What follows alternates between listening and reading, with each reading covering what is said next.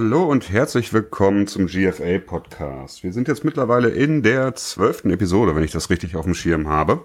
Ja, stimmt. Genau, und versammeln uns jetzt hier an diesem Sonntag, der jetzt hier in Münster tatsächlich mal ein bisschen schöner ist. Wie ist das bei? Achso, ja, erstmal hi, ich bin Chris und ich bin hier mit Felix. hi, grüß dich.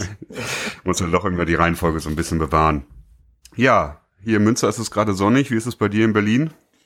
Ähm, immer noch regnerisch. Ähm, wir hatten sehr ereignisreiche Regentage hinter uns. Ja, das ähm, glaube ich. Es ist mittlerweile ein bisschen abgetrocknet, aber immer noch sehr unschönes Wetter. Ähm, Aber die, die Straßen stehen nicht mehr unter Wasser. nee, nicht mehr so krass. Das Mhm. hat sich jetzt äh, gelegt, aber es war wirklich hart. Ja, das glaube ich. Also es hat mich auch wieder ein bisschen zurückerinnert. Wir hatten ja in Münster auch, da warst du auch noch hier, glaube ich, vor vier Jahren, als die. Dass das Riesenhochwasser war? Ja, genau, ja. Äh, mhm. Ist das zu vergleichen gewesen von dem Ausmaß oder? Ähm, also von der Menge, die geregnet hat, war es irgendwie genauso viel, ja. Mhm. Ich hatte aber irgendwie den Eindruck, ähm, dass es halt stadtteilabhängig war. Also ich weiß Okay. jetzt nicht, Mhm. zum Beispiel, es war wohl in ein paar Stadtteilen, äh, ähm, ich glaube so Charlottenburg, Wilmersdorf, da war es noch viel krasser wohl, ähm, als jetzt hier bei uns. Ähm, von daher, mal schauen. Neukölln Okay. ist ein bisschen verschont geblieben. Ja, okay. Ja, aber wir sind ja nicht hier beim Wetter-Podcast, sondern beim Football-Podcast und ähm, wollen da mal direkt überleiten, ne? Wir haben auch Genau. diese Woche wieder ein paar Nachrichten, auch äh, wenn es ja gerade die, die Dark Days in der NFL sind. Ähm, gibt es ja schon so ein paar Sachen, die interessant sind. Und äh, zuallererst haben wir auch mal eher ein deutsches Thema, beziehungsweise was für in Deutschland relevant ist. Und zwar strahlt Arte am nächsten Wochenende die ähm, Doku über O.J. Simpson, Made in America, aus. Und da wollten wir euch doch nochmal drauf hinweisen, weil es echt eine fantastische Dokumentation ist. Ja, auf jeden Fall. Also ich bin sehr gespannt auch. Ähm, die Doku wurde ja auch viel diskutiert, auch in Amerika. Ähm, ist generell natürlich ein viel größeres Thema. In Deutschland bisher ähm, eigentlich kaum bekannt. Ja. Mhm. Ähm, es sei denn, man interessiert sich wirklich sehr für Football und auch die Vergangenheit. Oder man ist quasi im Grunde genommen relativ alt und hat das noch hautnah miterlebt. Ähm, es ist eigentlich so, dass ähm, O.J. Simpson einer der seinerzeit besten Running Backs überhaupt in der Liga war. Mhm. Ähm, er hat ähm, unglaubliche, neben dem Platz auch natürlich sehr viel, ähm, ja, ich, will mal sagen, Ja, und auch so ein bisschen so dieses äh, Glitzer-Dasein ähm, gehabt, aber war auf jeden Fall auch sportlich gesehen ein sehr, sehr starker Running Back. Er ähm, wurde angeklagt, um das mal ganz grob zu erklären, ähm, des Doppelmordes. Also er soll seine damalige Frau, von der er schon getrennt war, Mhm. und deren neuen Lebensgefährten ermordet haben. Und das Ganze ähm, war dann so, dass er angeklagt wurde, weil es ähm, wirklich sehr, sehr eindeutige Beweise gegen ihn gab. Und ähm, interessant ist da, dass ähm, O.J. Simpson, das war im Grunde genommen so die erste national im Fernsehen live übertragene Verfolgungsjagd, Oh ja, äh, stimmt, die es ja. gab.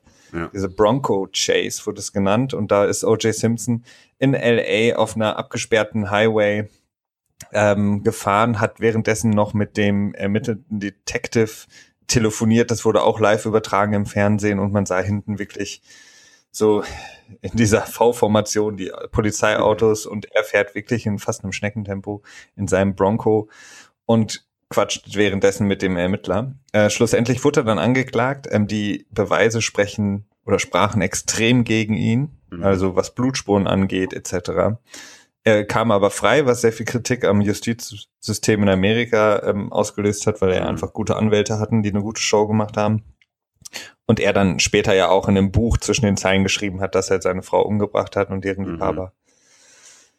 Schlussendlich ist er jetzt zum Glück im Knast, äh, aber dann eher wegen, ähm, Ich glaube, ein bewaffneter Raubüberfall war das, ne? ja, und davor war es, glaube ich, auch noch Steuerhinterziehung, weswegen Oh ja. er schon mal im Knast war. Also, Und ich Ähm, glaube, er wurde auch, ähm, er wurde ja auch verurteilt wegen des Mordes, aber auf zivilrechtlicher Ebene dann, ne? Habe ich das richtig im Kopf? ne, er wurde, glaube ich, also wenn ich das richtig verstanden habe, ich bin jetzt kein Jurist, aber er wurde ähm, in dem Verfahren freigesprochen. Mhm. Ähm, aber dann hat man eben noch mal die Möglichkeit, zivilrechtlich gegen ihn Genau. vorzugehen. Mhm. Ja.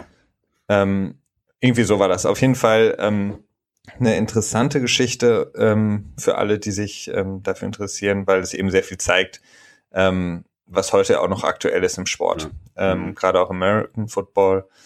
Ähm, und ja, kann man nur empfehlen. Genau. Freitag und Samstag jeweils 20.15 Uhr. Ich glaube, äh, am Freitag werden die ersten zwei Teile ausgestrahlt und am Samstag dann die letzten drei. Sollte man auf jeden Fall mal reinschauen. Also die ist, glaube ich, schon ähm, sehenswert. Ja, auf jeden Fall. Okay, ja, dann wollen wir mal weitergehen. Und zwar hat äh, der Besitzer der Patriots, Howard Kraft, äh, sich mal wieder zu Wort gemeldet. Okay, zu Wort melden tut er sich relativ häufig, aber das ist ähm, durchaus mal interessanter. Und zwar ähm, geht's zum einen darum, dass er gesagt hat, dass in der näheren Zukunft auch ein Team in London wirklich stationiert sein wird. Ähm, das hat er mehr oder weniger vorher gesagt. Ähm, ja, das ist natürlich ein sehr interessantes Thema für uns, ich persönlich fände das super spannend, wenn jetzt hier wirklich mal ein Team nach Europa kommt oder dann auch vielleicht langfristig eine ganze Division nach Europa kommt. Ähm, ich habe da auch vor einem guten Monat, anderthalb Monaten ein Interview mit äh, Mark Waller gehört. Das ist der den schönen Titel Vice President of International Development. Ähm, der ist quasi für, bei der NFL dafür zuständig, die ganzen Spiele, die jetzt in Mexiko stattfinden oder auch in London, dann zu organisieren, das Logistische zu machen und die Verträge auszuhandeln der sich hat sich auch sehr, sehr ähm, optimistisch gezeigt, was dann auch bald vielleicht eine komplette Division in Europa betrifft. Ja. Ich bin, ja, ich bin so ein bisschen zwei, äh, zwiegespalten. Einerseits weiß ich nicht, wie, wie das alles so funktionieren soll. Auf der anderen Seite ist es natürlich toll für alle Fans in Europa, ja. mhm. ähm, die Möglichkeit zu haben, dahin zu fahren.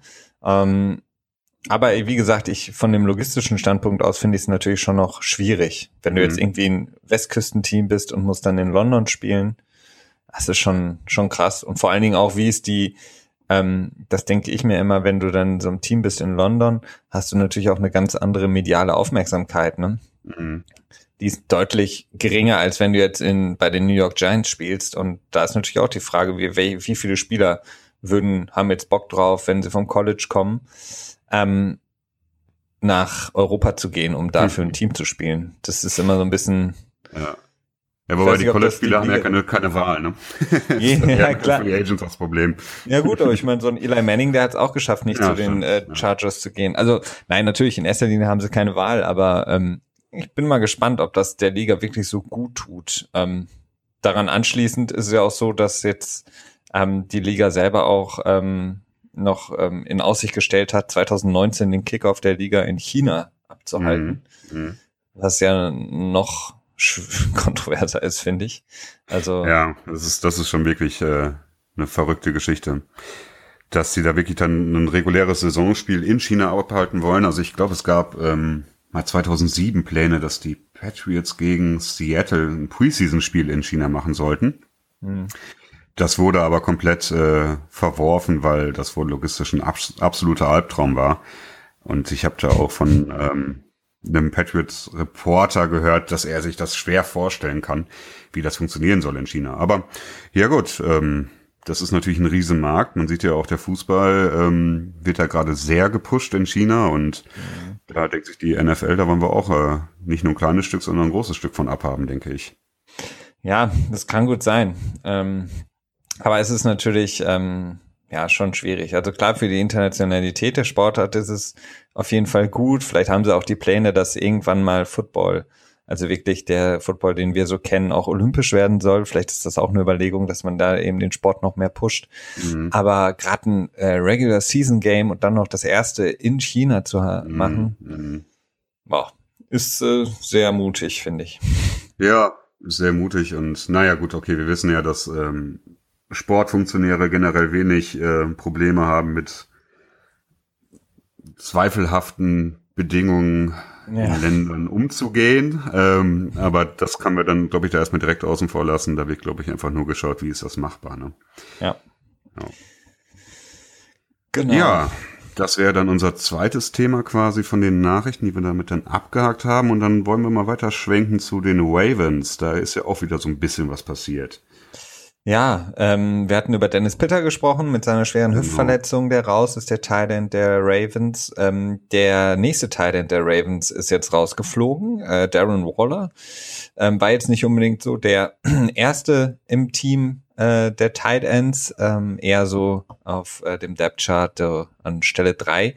Ähm, aber er ist jetzt für ein Jahr gesperrt wegen Substance Abuse, ähm, mhm. sprich, ähm, wenn man so will, wahrscheinlich Doping, wahrscheinlich Wachstumshormone ist meistens der Fall. Ähm, da wird jetzt überlegt gerade Gary Barnage, über den hatten wir auch schon ein paar Mal gesprochen, ehemaliger Talent von den Cleveland Browns, ja vor zwei Jahren, glaube ich, auch so eine Pro Bowl-Saison hingelegt hat und mhm. immer noch Free Agent ist, der wird jetzt mit den Ravens in Verbindung gebracht.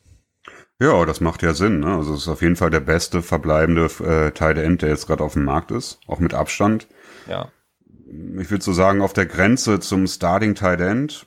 Ja, obwohl, je nachdem, was man vorher als Talent halt an der Position zu bieten hat. Ne? Also schon sehr guter Talent. Ähm, würde mich nicht wundern, wenn das was werden würde, weil die Ravens ja auch durchaus Ambitionen haben in diesem Jahr.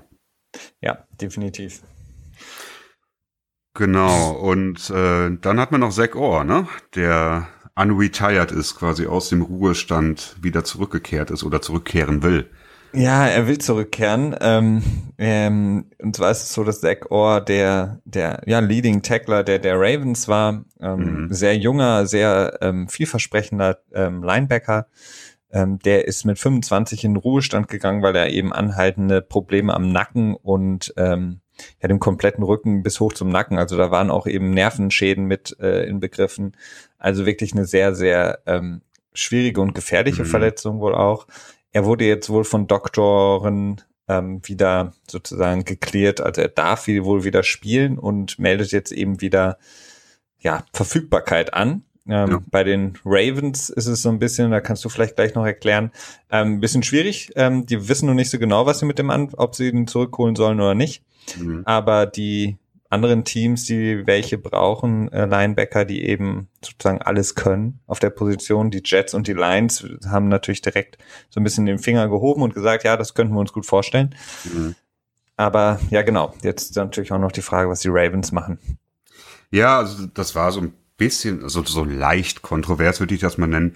Ähm, und zwar die Ravens hätten ihn tendern können. Ne? Der kam ja aus seinem äh, Rookie-Vertrag heraus ist dann quasi zurückgetreten und äh, die Ravens hätten ihn quasi auf diese Retirement-Liste setzen können, dementsprechend dann die Rechte an ihm behalten können.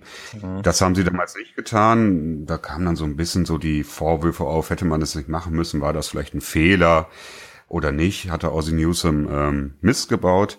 Aber schlussendlich haben die Ravens gesagt, dass ähm, sie nicht davon ausgehen, dass Zach Orr bei ihnen selber diesen Medizincheck überhaupt bestehen würde. Also dass sie ihn selber gar nicht unter Vertrag nehmen konnten. Ja, also ich meine, es ist natürlich auch schwierig. Klar, warum haben sie ihn nicht äh, getendert? Aber auf der anderen Seite war es eben auch ähm, eine wirklich schwere Verletzung, also wo eben auch ja. die mhm. ähm, ganzen, das ganze medizinische Personal, Personal gesagt hat, so der Junge, selbst wenn er nochmal Football spielen kann, der sollte es auf gar keinen Fall machen, weil du da eben gerade in den Bereichen halt äh, mit ähm, schwerwiegenden Verletzungen bis hin zu Lähmungen rechnen musst. Mhm, mhm. Ja, ich meine, okay, ich glaube, schlussendlich war es bei ihm der erste Wirbel im Nackenbereich, der irgendwie von Geburt aus irgendwie anders befestigt ist, also irgendwie locker ist oder so. Ähm, deswegen, tja, gut, das hört sich immer krass an. Ich glaube, dann als Gegenbeispiel wurde dann erwähnt, dass irgendwie ein anderer College-Spieler auch mit einer ähnlichen Verletzung oder so ähm, auch die Probleme hatte, aber auch spielen konnte man wird sehen, was draus passiert, ne? Ja, wird man sehen, aber auf jeden Fall, wenn er zurückkommen sollte und spielen kann, ist er auf jeden Fall ein sehr, sehr, sehr guter ähm, Linebacker und deswegen auch, wie gesagt, für den Teams, die unbedingt da jemanden brauchen, ähm, wäre auf jeden Fall eine Möglichkeit, ähm, beziehungsweise eine sehr, sehr gute Alternative.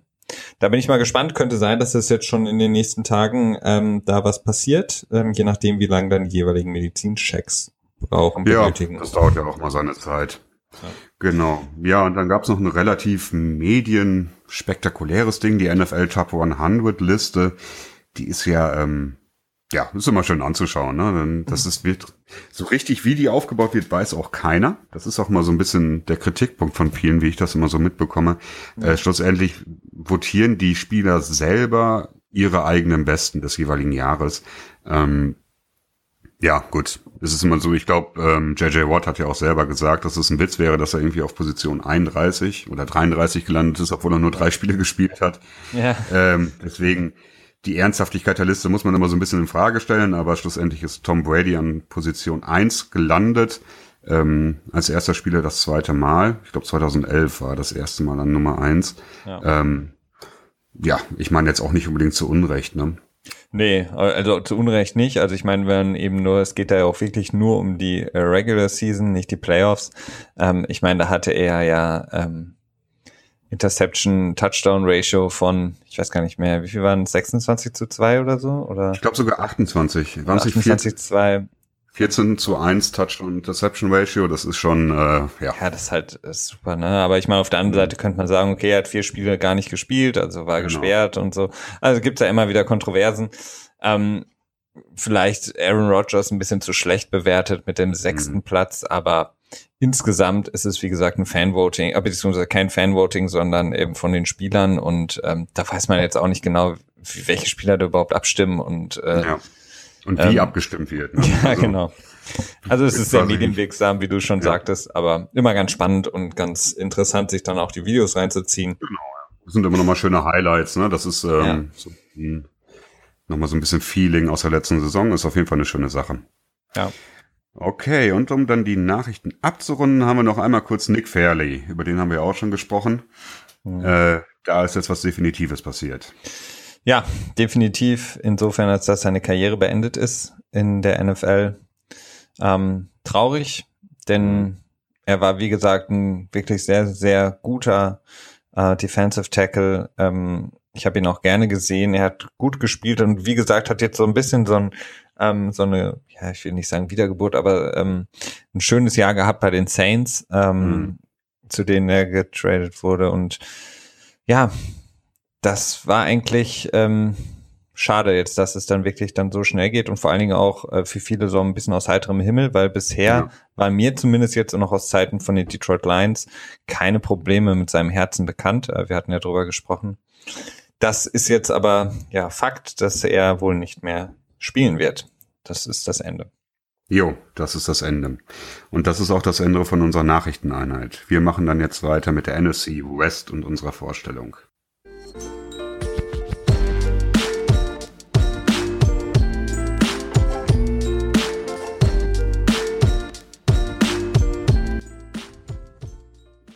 So, da sind wir jetzt hier und besprechen die NFC West, wie ihr schon kennt. Wir haben jetzt auch schon fünf Divisionen hinter uns, machen dann die sechste, dann bleibt ja auch später auch nicht mehr so viel über, ne?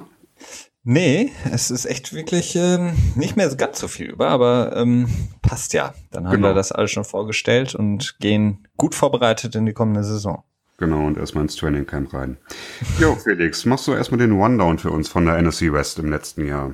Genau, NFC West letztes Jahr ähm, um kurz mal die Tabelle zu betrachten, da haben die Seahawks sich durchgesetzt im Westen äh, mit 10 zu 5 und einem Tie.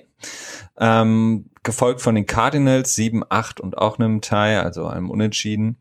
Und dahinter dann die LA Rams mit 4 zu 12 und abgeschlagen die San Francisco 49ers mit 2 zu 14. Ähm, nur die Seahawks konnten sich dann logischerweise für die Playoffs qualifizieren und haben dann da in der Wildcard Round mit 26 zu 6 sehr, sehr deutlich äh, gegen die Detroit Lions gewonnen und dann in der Divisional Round gegen den späteren Super Bowl Contender, ähm, die Atlanta Falcons, verloren, auch dann relativ deutlich mit 36 zu 20. Mhm. War auf jeden Fall ein sehr unterhaltsames Spiel. Da ging es wirklich hin und her. Aber ähm, ja, da haben die Falcons sich doch deutlich durchgesetzt und so ist es dann sozusagen in der NFC West zu Ende gegangen, die Saison. Für die kommende Saison, ähm, so wie ihr das ähm, von uns auch schon kennt, nur kurz der Ausblick auf den Spielplan, die NFC West wird gegen die NFC East spielen. Die haben wir auch schon vorgestellt mit den Giants und den Cowboys und Philly und den Washington Redskins und gegen die AFC South, die wir letzte Woche, glaube ich, ja vorgestellt haben. Ne? Um, ich mich richtig ja. erinnere, mit Jacksonville, Indianapolis. Ja, genau, das wird sozusagen der Spielplan sein. Das heißt, da wird es jetzt nicht unbedingt leichter, gerade gegen die NFC East, wahrscheinlich die stärkste Division in der NFC. Ähm, mhm. Da müssen sie alle gegen ran. Und ähm, dann wieder zurück zu dir, Christian. Fang an mit dem letztjährigen Gewinner, den Seattle Seahawks. Genau, ja. Zehn Siege im letzten Jahr, auch nur eine Niederlage, wenn ich das jetzt schnell überblicke, in der eigenen, nee, zwei Niederlagen in der Division. Ähm, typischerweise irgendwie gegen die Rams verlieren sie ja immer. Warum auch immer. also das ist äh, so ein Angstgegner von ihnen. Ja, die Seahawks. Letztes Jahr sind eigentlich relativ konstant, finde ich, in den, in den letzten Jahren insgesamt. Also die Defense ist natürlich das Herz, Herzstück der Seahawks äh, mit dem Backfield mit Chancellor, Thomas und Sherman. Ähm, ja, die machen ihrer Legion of Boom ja immer doch aller ihrem Namen doch immer alle Ehre. So rum geht es. Ähm, nach wie vor eines der besten Backfields in der Liga. Und die von Seven, wenn man Namen hat wie Bobby Wagner und KJ White, Cliff Averill, Michael Bennett, ja, das sind ähm, Benchmark-Namen. Ne? Also da um die Defense muss man sich da mal relativ wenig Sorgen machen, auch wenn sie vielleicht im letzten Jahr nicht ganz so dominant war wie in den Jahren zuvor. Ähm, das ist auf jeden Fall gut gewesen im letzten Jahr. Das Problem war bei den Seahawks im letzten Jahr eher die Offense, vor allen Dingen die Offensive Line und das Running Game. Das war wirklich ähm, nicht so schön, vor allen Dingen nicht so, wie man es aus Marshall Lynch Zeiten noch in Erinnerung hatte. Ähm, ich habe mir irgendwie eine Stat gesehen, dass sie irgendwie von 2012 bis 2015 immer ähm, unter den Top 4 der besten Laufattacken waren und im letzten Jahr halt auf dem 25. Platz gelandet sind. Das ist schon ein Riesenunterschied. Ähm, da hat die O-Line einfach unheimliche Probleme. Da haben die Seahawks auch einfach sehr wenig immer investiert in den letzten Jahren. Ähm, sogar noch Max Anger heißt er, ne? Oder hat er einen anderen ja. Vornamen? Mhm. Ähm, genau, den haben sie noch weggetradet, dafür dann natürlich ähm, Jimmy Graham bekommen. Aber gut, wenn man halt so einen starken Center, zumindest damals starken Center, äh, vertradet, dann wird das schwierig mit der O-Line, sodass dann auch äh, Russell Wilson noch einige In Injury-Probleme hatte. Sich den Knöchel, das Knie verletzt und ähm, ja, das äh, schlägt sich dann natürlich auch seine Produktion nieder, ne? Ja. Ähm, ja, gut, ansonsten die Offense mit Jimmy Graham, Graham und ähm, Jermaine Curse, Doug Baldwin es sind so solide Passempfänger, keine Superstars, aber ähm, schon gut. Also da würden doch einige Teams die wohl nehmen. Ähm, genau, also insofern, Offense war im letzten Jahr das Problem und ähm, das haben sie dann auch in der Offseason zumindest versucht anzusprechen und haben ähm, doch einiges, ja, wohl einiges ist auch wieder zu viel, aber doch ein bisschen in die Offensive Line gesteckt. Sie haben sich äh, Luke Joker gehört, äh, geholt, ähm, der ehemalige Second, äh, Second Overall Pick, nicht Second Round, sondern Second Overall, ähm, der nicht so richtig überzeugt hat in seinem Rookie-Deal. Den haben sie jetzt gesigned für acht Millionen, ja, einige Incentives da drin. Ja, muss man mal gucken, ob der dann wirklich so anschlägt. Und dann haben sie noch einen äh, Tackle geholt mit O'Day Abushi. Ich weiß nicht, ob ich das richtig ausspreche. Ja. äh, kein schöner Name zum Aussprechen. Ja, und natürlich Running Back Eddie Lacey von Green Bay weggesigned, der auch schon erfolgreich seine ersten Gewichtsüberprüfungen überstanden hat. ähm, das ist ja bei ihm auch immer so eine Wundertüte, welchen äh, Lacey bekommt man da. Ähm, ich denke mal, wenn das ist, das kann ein sehr gutes Signing sein. Man wird sehen, wie er ja. sich ähm, ja dort macht. Ne? Also insofern haben sie da schon äh, in der Free Agency was ganz gut machen können. Ähm, haben auch nicht so die schlimmen Abgänge gehabt, also eigentlich nicht so wirklich Wichtiges, ähm, so dass das dann auch relativ einfach war für den General Manager. Genau, im Draft haben sie ganz typisch mal wieder aus der ersten Runde rausgetradet. Das machen die Seahawks ja echt sehr gerne. Äh, haben dadurch auch doch einige neue Munition bekommen können. Das heißt, sie dann, glaube ich, mal eins, zwei, drei, vier, fünf, sechs Picks in den ersten drei Runden hatten. Das ist schon eine Menge ähm, haben sich da hauptsächlich auf die ähm, Defense gestützt und ähm, mit Malik, Malek, Malek McDowell, so wäre es dann richtig, direkt in der zweiten Runde ein Defensive Tackle gedraftet. Ähm, ja, gut, ne? Wenn man die Defensive Side noch weiter unterstützen möchte, warum nicht? Das ist die Stärke des Teams. Wird man sehen, wie schnell er sich dort zurechtfinden kann und sich vielleicht auch in Starting Place erkämpfen kann. Genau, der zweite Pick, äh, da haben sie dann äh, einen Center gedraftet, ähnlich wie ein schwierigerer Name, Ethan Pochik. Possick? Hm. Pochik? Pochik würde ich jetzt mal tippen. Würde ich auch tippen, ja. genau, ähm, ja, neuer Center, Man wird sehen. Also das ist schwierig. Gerade die O-Line sollte ja relativ schwach gewesen sein in dem Draft. Ähm, man kann hoffen, dass das gut funktioniert. Ne? Ja, und dann haben sie noch einen Defensive Back, noch einen Safety, noch einen Defensive Tackle und noch einen Wide Receiver gedraftet. Ich erspare euch mal die Namen. Ähm, ja, so dass ich insgesamt finde, dass die Offseason ganz relativ gut verlaufen ist. Also nicht super, da hätte ich mir vielleicht für super, hätte ich mir doch noch, noch mehr Hilfe in der Offensive Line gewünscht. Aber Seattle ist jetzt auch mit dem Cap Room nicht so super ausgestattet, so dass das wohl einfach das Beste war, was man machen kann. Und ähm, dementsprechend komme ich zu dem Ausblick, dass ähm, das Team sich vielleicht verbessert hat. Ich möchte das nicht äh, vorhersagen. Ich würde das mal tippen, dass sie auf jeden Fall nicht schlechter geworden sind. Mm, und vielleicht eine gute Chance haben, besser geworden zu sein. Ähm, deswegen tippe ich die Seahawks im nächsten Jahr auf 10 zu 6. Vorsichtig, aber durchaus auch mit der Möglichkeit, gerne 12 zu 4, 13 zu 3 zu gehen, äh, je nachdem, wie sich halt die neuen Verpflichtungen machen können. Ja. Und ob die dann auch schon im ersten Jahr wirklich ähm, delivern können und sich direkt ins Team einfinden. Ja, und jetzt das große Raten. Wo könnten die Niederlagen stattfinden? Ähm, ich habe direkt beim Opener gegen Green Bay im ersten Spiel eine Niederlage, eine potenzielle gesehen. Dann in Woche 4 gegen Indy. In Woche 5 bei den Rams, das ist ja, ja, also irgendwie verlieren sie immer mal gegen die Rams. Also deswegen. Ein Spiel auf jeden Fall, ja. Ein Spiel auf jeden Fall, ja. Die, äh, da haben die Rams die Nummer von den Seahawks irgendwie in der Schnellwahl. ja, Woche 7 gegen die Giants könnte ich noch eine Niederlage sehen. Woche 11 gegen Atlanta. Warum nicht?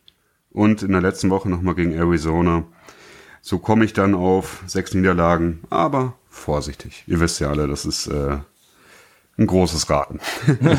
ja, ist ein großes Raten, aber irgendwie, irgendwo muss man ja anfangen. Genau. Ähm, aber was du sagtest, äh, das ähm, ist eine gute Überleitung zum nächsten Team, nämlich den Arizona Cardinals, ähm, was den, den Caproom angeht. Also mhm. ähm, bei den Seahawks ist es ja auch so, dass die jetzt einfach dieses Super-Team, was sie in den letzten drei Jahren hatten, ähm, es ist einfach verdammt schwer, selbst bei dem steigenden Cap-Room, das immer zu halten. Ne? Dadurch, ja, dass eben die, die Spieler noch mehr verlangen und allein jetzt eben Sherman, Earl Thomas, Cam Chancellor, dann jetzt Michael Bennett, der ja auch ähm, ja, immer da ist und sagt so, ja, das ist verdammt schwer, das immer zu halten. Ne? Von daher, ja, verstehe ich das und äh, ähnlich ist es eben auch bei Arizona, dann springe ich da direkt mal rüber. Ja.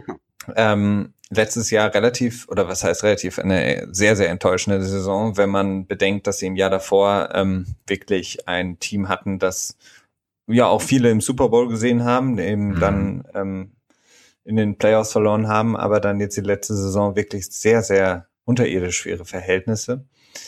Ähm, und ist auch ein Grund, ähm, was ich gerade eben schon meinte, da ist eben ein Team, was jetzt schon ähm, über Jahre zusammengebaut wurde, was mhm. jetzt eben immer teurer wird und natürlich auch älter. Das heißt, für mich sind die Cardinals so ein bisschen vor so einem Umbruch und vor so einem Jahr, in dem sie jetzt eigentlich gewinnen müssen, ähm, weil es wird verdammt schwierig, das Team mit den Superstars, die sie haben, einfach zu halten.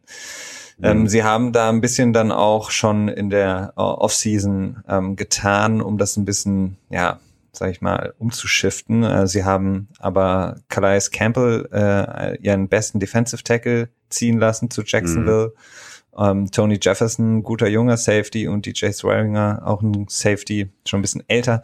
Die sind äh, zu dann Baltimore und Washington gegangen. Haben dafür dann ähm, Bethea von den 49ers geholt, auch schon sehr alter Safety. Oh, also ja. Mhm. das ist jetzt nicht unbedingt für die Zukunft, ähm, eher dann schon Jarvis Jones, ähm, Outside Linebacker von Pittsburgh, ist ein guter junger Spieler und haben dann noch, noch Frosty Rucker, den zweiten Defensive Tackle im Team, noch re-signed. Ähm, Im Draft haben sie ähm, die in erster Linie auch die Defense ähm, so ein bisschen adressiert, weil es da eben auch ähm, ja ungewöhnlicherweise bei den äh, Cardinals so ein bisschen Probleme gab, obwohl sie eigentlich immer eine gute Defense stellen. In der ersten Runde ein Linebacker mit Reddick und in der zweiten Runde äh, mit Baker auch einen sehr guten Safety. Beides auf jeden Fall sehr vielversprechende Spieler, ähm, die dem Team weiterhelfen können. Problem ist aber, dass ähm, das Team insgesamt, so wie es zusammengestellt wird, auf den ersten Blick vor der Saison immer gut aussieht, aber mhm. mit Verletzungen extrem zu kämpfen hat. Was eben auch wiederum daran liegt, dass das Team schon ein bisschen älter ist auf den Schlüsselpositionen. Mhm. Ähm, zum Beispiel Carson Palmer, der hat eigentlich der Quarterback kaum mal ein Jahr, wo er wirklich komplett durchspielt in den letzten drei, vier Jahren. Der hat immer, entweder muss er durch irgendeine Verletzung durchspielen, weil, es, weil er einfach muss, oder er muss mal das ein oder andere Spiel aussetzen. Mhm. Ähm, Tyron Matthew, der, der Safety. Oh ja, zwei Jahre in Folge, ne? Ja, immer wieder äh, verletzt, so dass im Grunde genommen das, das komplette Backfield auch so geschwächt ist. Also hat man wirklich nur Patrick Peterson und hat man letzte Saison gesehen, da fehlt einfach der nächste äh, Cornerback. Da ist mhm. einfach ähm, zu viel, ja, offen, sage ich jetzt mal, in der Secondary. Ähm, die kriegen einfach viel zu viele Punkte. Und gleiches so ein bisschen in der Offense, da hat man neben Larry Fitzgerald als den Top-Receiver einfach nicht bisher so das passende Pendant gefunden. Wir hatten über Michael Floyd gesprochen, der jetzt ja mhm. ähm, nicht mehr so viel Football spielt momentan. Ähm, und mit John Brown und JJ Nelson hatte man eigentlich gedacht, dass man da sozusagen die Verstärkung gefunden hat, aber die hatten jetzt in der letzten Saison auch wirklich keine gute Saison. Und hinzu kam dann auch noch, dass das Special Team wirklich miserabel war. Mhm. Ähm, die haben einige Siege aus der Hand geschenkt, allein der ähm, Kicker. Das heißt, dem gegenüber stehen die Stärken, dass eben das Running Game gut ist mit David Johnson, vielleicht einer der besten so overall Running Backs und mit Carson Palmer und Larry Fitzgerald ein super Tandem, aber können sie ja gesund bleiben? Das ist einfach so mhm. die große Frage. Und ähm, ja, so ein bisschen der Lichtblick ist so ein bisschen der Pass Rush. Ähm, die sind da sehr kreativ, was verschiedene Blitzsysteme ähm, oder ähm, ja verschiedene Angriffs ähm, Schemata. Schemata, richtig, danke, oh. angeht. Ähm, das heißt, da sind sie wirklich gut, aber für mich ist es wirklich, wenn ich mir das Team so angucke, so ein Jahr, wo man sagen muss, okay, eigentlich hätten sie es vor zwei Jahren schaffen müssen. Jetzt ist es eigentlich schon so ein bisschen zu spät, weil das Team jetzt nicht unbedingt besser wird für mich, mhm. sondern im Grunde genommen eigentlich jetzt schon in einem Umbruch sein müsste. Eigentlich müsste mhm. man jetzt schon den Cut machen. Ich glaube, sie halten auch so ein bisschen daran fest, dass sie dieses Jahr jetzt nochmal den großen Wurf starten, aber das sehe ich nicht.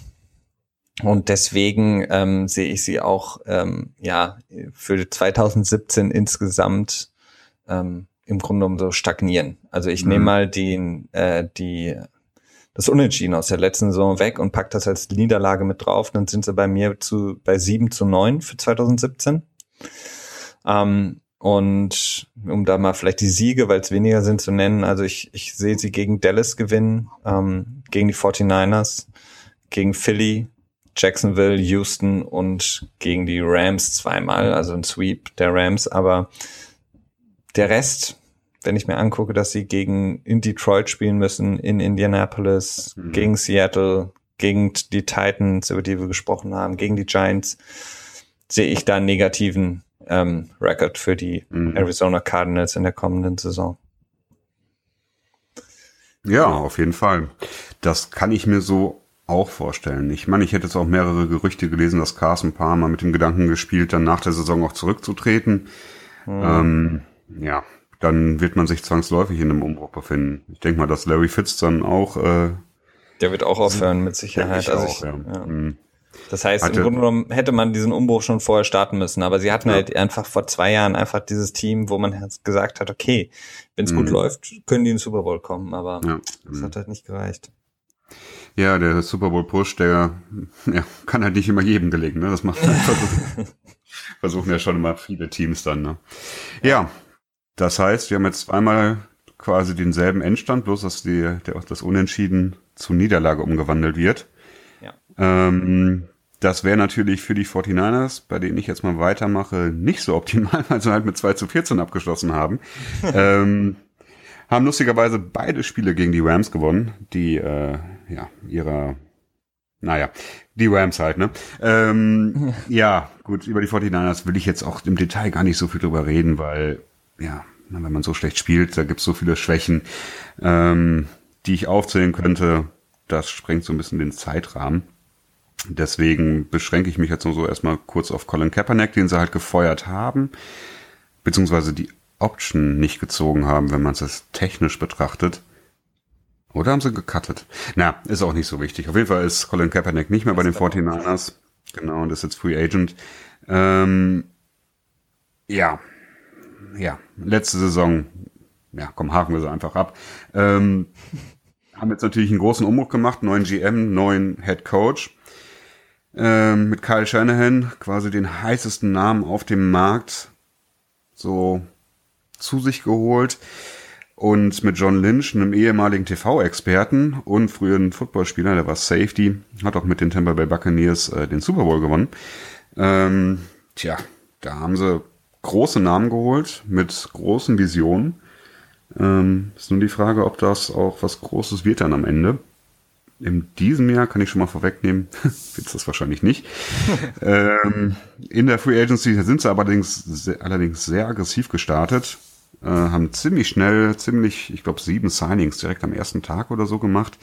Haben sich ähm, Brian Hoyer als Quarterback geholt, als Ersatz für Colin Kaepernick. Ja, hat einen Zwei-Jahres-Vertrag bekommen, aber das ist, ähm, ja, also, ja, was soll ich da großartig zu sagen? Das ist nicht der Quarterback der Zukunft. Zumindestens ist es nee. sehr wahrscheinlich.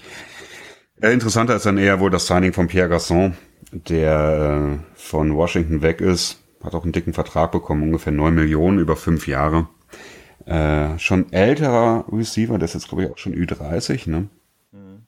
Ähm, ja, ja, ein gutes Signing würde ich mir jetzt behaupten, dass man zumindest so ein bisschen Offense generieren kann. Und ähm, mit Kalde Juszczyk haben sie dann auch noch einen Fullback gesigned, der echt mal einen direkten Haufen Kohle bekommen hat. Für vier Jahresvertrag mit fünfeinhalb Millionen im Jahr im Schnitt das ist ein Haufen Geld für einen Fullback. Ähm, Aber es ja. ist so dieses, dieses ähm, Centerpiece von der Offense von Kyle genau. Shanahan. Ja, das ist, das ist ein Ding. Ne? Also dieser Fullback, der wird viel benutzt in der Offense von Kyle Shanahan.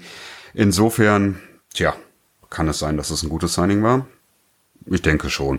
Also halt höchstens halt zu teuer. Das ist dann halt die Frage, ne? Mhm. Ähm, ja, was haben sie noch, noch großartig gemacht in der Off-Season? Haben noch Malcolm Smith äh, als Linebacker gesigned. Der hat jetzt zwei nicht so gute Jahre in Oakland, glaube ich, gehabt, wenn ich das richtig ja. in Erinnerung habe. Genau. Ehemaliger ähm, äh, Super Bowl MVP. Ne? Genau, ne? ja. Ja, der hat den Was? die entscheidende Interception gegen ähm, war doch gegen die 49ers, ne? Oder nicht? Nee, gegen Peyton Manning im Super Bowl meinst du jetzt?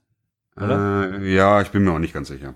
Egal, egal. Ja, aber schon ein guter, guter Spieler, der nur seine Form wiederfinden muss. Und ja, gut, wir werden sehen, was daraus passiert, aber wir wissen ja auch, alle Verträge sind nicht in Stein gemeißelt in der NFL.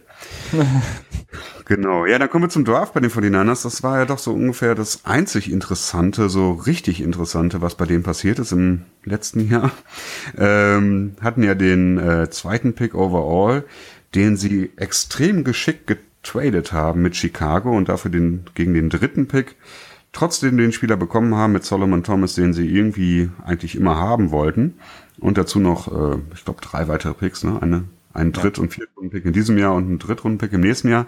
Also das war schon ähm, sehr gut.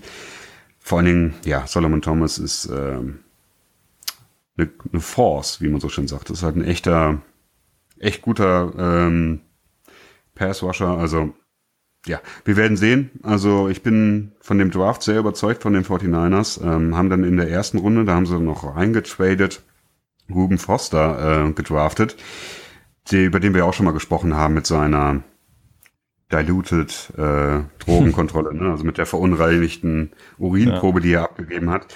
Äh, sehr starker Spieler. Man muss halt gucken, wie sich das mit seinen Off-Field-Issues ähm, dann geben wird im weiteren Verlauf und ob er auch gesund bleiben kann. Das ist auch mal so ein bisschen die Frage bei ihm. Aber wenn er halt wirklich verfügbar bleibt für das Team, dann war es ein unglaublich guter Pick. Ähm, und dann in der dritten Runde haben sie noch einen Cornerback gedraftet mit äh, Akello Witherspoon. Tja. Alles drei sehr gute Spieler, sehr guter Draft. Ähm, nur haben sie halt immer noch kein, äh, kein Quarter, Quarterback, so rum, zumindest keinen gescheiten. Ähm, deswegen komme ich zu dem Schluss, dass die 49ers in diesem Jahr auch nicht so richtig gewinnen wollen. äh, und mehr so auf nächstes Jahr hoffen, weil wir da ja auch ähm, die großartig prognostizierte Quarterback-Klasse im Draft haben. Was dann daraus wird, wird man sehen. Und Kirk Cousins ist ja auch immer so das Thema. Man sagt ja, dass ja. äh, Scheiner ein Riesenfan von ihm ist. Und es durchaus wahrscheinlich ist, dass Washington sich nicht mit ihm einigen wird können auf einen ähm, langfristigen Vertrag, so dass dann da so gedacht wird, dass er dann vielleicht nächstes Jahr zu den 49ers geht. Wir werden sehen. Insgesamt sehe ich die ähm, 49ers im nächsten Jahr so bei 5 zu 11. Schon so eine leichte Verbesserung, eigentlich auch eine starke Verbesserung, aber trotzdem halt insgesamt nicht schön. aber viel mehr ist im Moment einfach nicht drin. Also ja. Ich könnte mir vorstellen, dass wir gegen die Rams gewinnen zu Hause, vielleicht auch in Washington gegen Chicago, ja gut, gegen die kann jeder gewinnen. äh, gegen Jacksonville ähnlich und dann halt vielleicht nochmal gegen die Rams. Also das sind so fünf mögliche, die fünf schwächsten Teams, die sie so treffen werden. Also insofern 5 zu 11 ist so meine, meine Prognose. Und das ist halt insgesamt ein Jahr, okay, spielen, nächstes Jahr nochmal gut draften, in der Offseason ein bisschen was machen, einen Quarterback holen und dann mal gucken, wo man dann hinkommen kann. Aber viel mehr ist im Moment meines Erachtens nicht drin. Ja, ich glaube, ich glaub, bin auch der festen Überzeugung, dass Kirk Cousins da nächstes Jahr spielen wird. Ähm, und dann haben sie im Grunde genommen so die letzten Jahre so ein bisschen aufgeräumt, ähm, in denen ja in erster Linie im Grunde genommen so viel kaputt gemacht wurde von dem Front Office. Also ich bin ja, auch mal gespannt, ja. wie viele Jahre jetzt ähm, Lynch und, und Shanahan wirklich bekommen, wenn jetzt zwei Jahre, sagen wir mal, fünf zu elf, wie du es gesagt mm, hast, oder mm, mm. ähnlich spielen, ob das, ob die Geduld da ist. Ähm, aber ja, ich glaube, sie haben ja immer einen medienwirksamen Sechsjahresvertrag bekommen. Ne? Ja, aber, aber das, äh, das heißt ja wirklich gar nichts mehr bei den Fortinanders. Ja. Ähm, aber bin ich gespannt. Also mit Kirk Cousins und die Defense, wenn die jung und neu aufgebaut wird, kann das auf jeden Fall gut sein. Also ja. vor allen Dingen sind sie dann, wie gesagt, was wir schon angesprochen haben, so ein bisschen vor den anderen Teams, die eben, denen eben so ein Umbruch noch bevorsteht. Ja, und sie haben halt einfach auch den Vorteil, dass die NFC West im Moment doch eine der schwächeren Divisionen ist, ähm, ja. so dass man da auch durchaus, äh, wenn man langfristig gut plant, viele Erfolge einfahren kann. Das stimmt. Dann ähm, bleiben uns noch die LA Rams. Ähm, genau.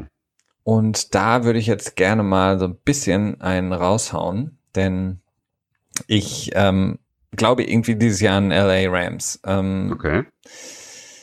Ich finde irgendwie, also es war ein überraschendes Signing erstmal, dass ein neuer Head Coach ähm, in Sean McVay äh, gesigned wurde, ähm, der ja vorher der Offensive Coordinator in äh, Washington war.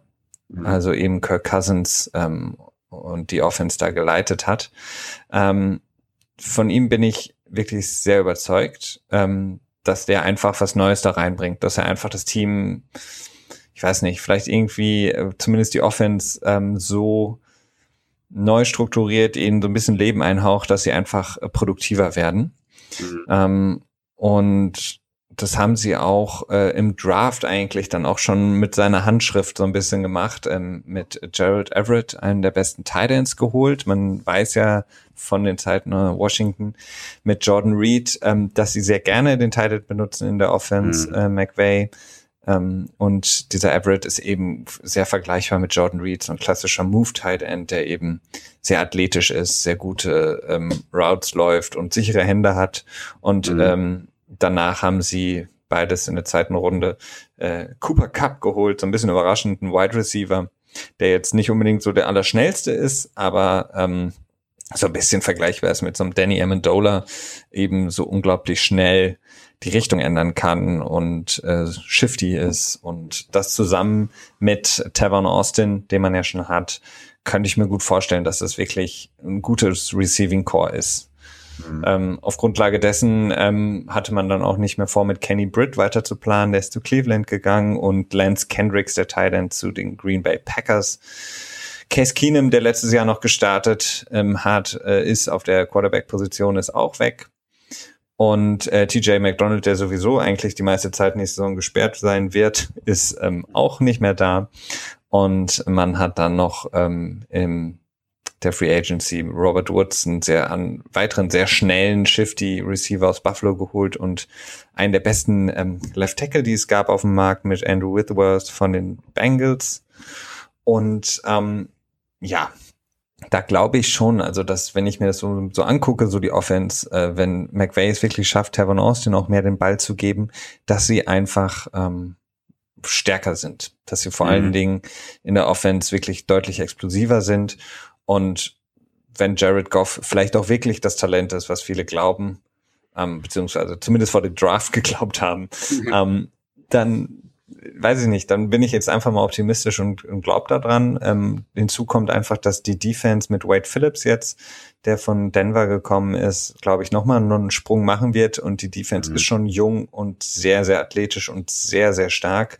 Mit Aaron Donald, den momentan wahrscheinlich besten Defensive Tackle in der Liga. Ja. Ich glaube, der kann den noch weiterbringen. Und äh, insgesamt macht das für mich einen guten Eindruck. Ähm, wie gesagt, also Jared Goff muss sich natürlich beweisen, jetzt wirklich Todd Gurley, der ähm, ja große Running Back äh, im Team, der muss natürlich auch zeigen, dass er die letzte Saison abgehakt hat und ähm, mhm. deutlich besser spielen.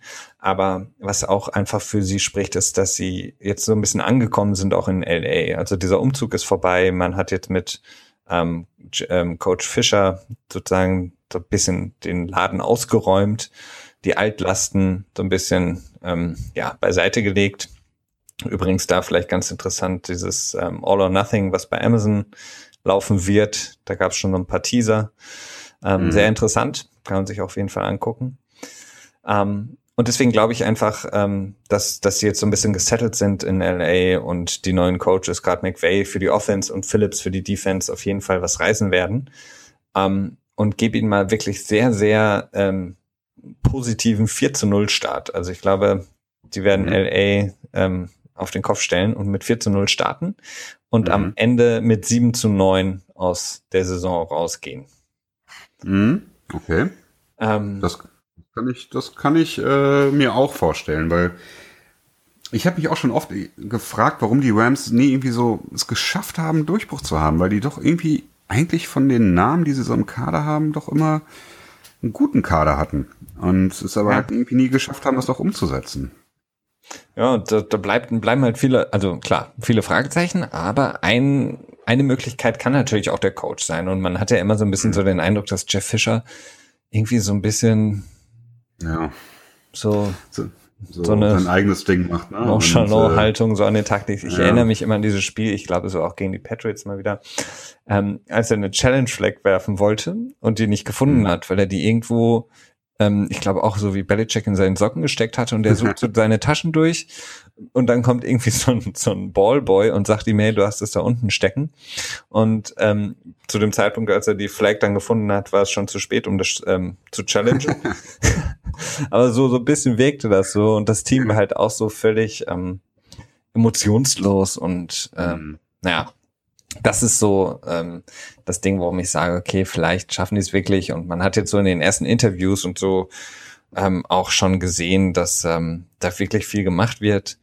Ähm, ich weiß gar nicht, ob du mich drauf gebracht hattest. Es gab da so eine ganz interessante Kurzdoku über ähm, McVay und seinen Tagesablauf bei den Rams. Kann man bei YouTube mit Sicherheit finden. Mhm. Ähm, ja, sehr spannend auf jeden Fall das Team. Ähm, und deswegen sage ich 7 zu 9. Ja, möglich ist das auf jeden Fall. Aber ja, am Ende, hoffentlich, hoffentlich schreibt keiner mit und guckt am Ende, wie wir abgeschnitten haben. Aber ja, es ist natürlich auch spannend. Ja, ja, damit sind wir dann durch mit der Division. Ähm, haben sechs von acht Divisions vorgestellt. Das ist schon mal nicht schlecht. Und uns bleibt dann in der nächsten Woche, wenn wir dann wieder wechseln mit der AFC, die AFC North. Genau. recht? Ja. Die AFC North. Bei der AFC, was fehlt uns da noch? Ähm, die North nur, oder? Wir hatten die West, wir hatten East und wir hatten die South. Ja. Ja. Ja. Perfekt. Ja, dann wirst du auch Bescheid. Ja, dann haben wir es mal wieder eine Folge hinter uns gebracht. Und ja. Tja. Bin ich jetzt auch so ein bisschen sprachlos, ähm, aber so seht ihr, genau so läuft das bei uns. genau. Ähm, ja, okay. Dann bringen wir das Ganze zu Ende. Bringen wir es zu Ende. Danke Felix, danke fürs Zuhören. Danke dir Christian. Und wie gesagt nochmal der ähm, Hinweis für alle, äh, die Interesse haben, die O.J. Genau. Simpson Doku jetzt vor unserer nächsten Folge am Wochenende, Freitag und Samstag bei Arte. Und wir hören uns dann am nächsten Sonntag wieder, ne? Genau, am nächsten Sonntag. Alles klar. Danke dir, Christian. Ciao.